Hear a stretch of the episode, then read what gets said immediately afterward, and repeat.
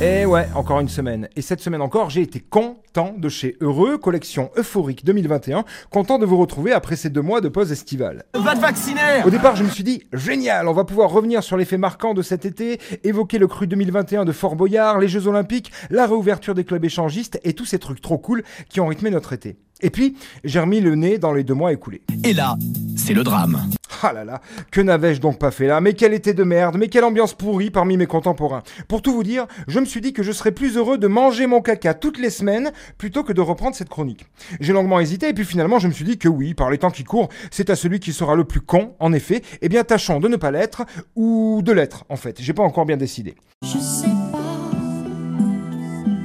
C'est vrai quoi. Je ne sais pas euh, s'il y a des gens à l'écoute, mais s'il y en a, je suis très surpris. Je suis épaté. Je suis bouche bée. Vous êtes là, vous êtes vivant. Eh ben tant mieux. Je pensais que vous vous étiez entretués. Tas de cons. Je le dis, je le répète, je le martèle depuis des années. Arrêtez d'avoir des idées. Arrêtez. Arrêtez de vous laisser convaincre par le dernier que vous avez entendu, qui s'exprimait bien avec des jolis mots. Les zones grises. Putain. La nuance. Bordel à queue. En même temps, regarde-les, c'est difficile de les différencier, ils se ressemblent.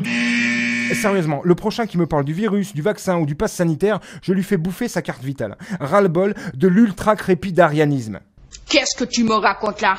Ah, ça vous embouche un coin ce mot, hein. L'ultra-crépidarianisme, c'est un mot savant pour désigner un comportement de plus en plus répandu, notamment sur les réseaux sociaux, en cette période de crise. Ce terme désigne l'action de parler et de donner un avis sur des sujets pour lesquels nous n'avons pas de compétences avérées. Et tout le monde se le permet, alors qu'avant c'était seulement réservé aux journalistes et aux politiques. Gérard langue de pute, bien pensant hebdo. Non, jetez plus, n'essayez pas de comprendre, vous ne pouvez pas. Arrêtez d'écouter un tel ou une telle sous prétexte que ce sont des médecins, car devinez quoi? Dans les deux camps, et chez les médecins aussi, les cons sont partout. L'un n'empêche pas l'autre. Et en ce moment, c'est vraiment à qui sera le plus con. On augmente le SMIC? Ah oui, mais de 35 euros brut. Dégonflé. Personne ou trop peu de gens dans la rue contre les lois fascistes de la réforme du travail, réforme de l'assurance chômage ou réforme des retraites, et plein de gens qui découvrent les manifs pour s'opposer au pass sanitaire? Plus de lavette. Perso, je trouve ce passe abject, inapproprié, clivant et même débile. Mais le jour où vous me verrez en manif à côté de Florian Philippot, de grâce, coupez-moi la tête. Bon, près de Bordeaux, on renvoie un gamin chez lui pour quelques impayés de cantine? Cornichon. On fait un pont d'or à Eric Gollum Zemmour sur les plateaux télé pour son bouquin, son torchon. On l'annonce candidat à la présidentielle et tout le monde en parle? Pauvre type. La mort de Bébel, le procès des attentats de novembre 2015, les 20 ans du 11 septembre, des feux et des inondations absolument partout sur la planète, les talibans en Afghanistan, et vous regardez encore la télé?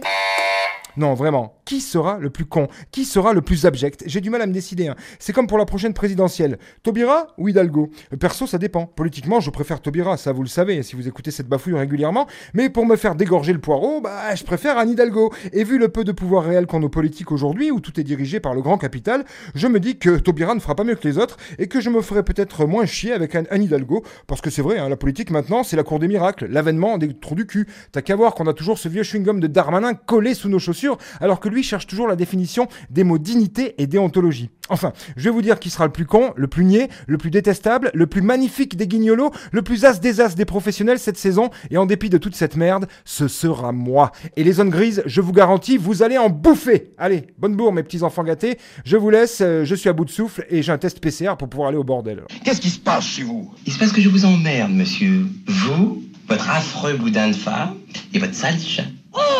Vous savez à qui vous parlez Au gros tas que je croise tous les jours dans l'escalier. C'était la semaine de Vinceau. Il n'a encore pas fait grand chose, hein.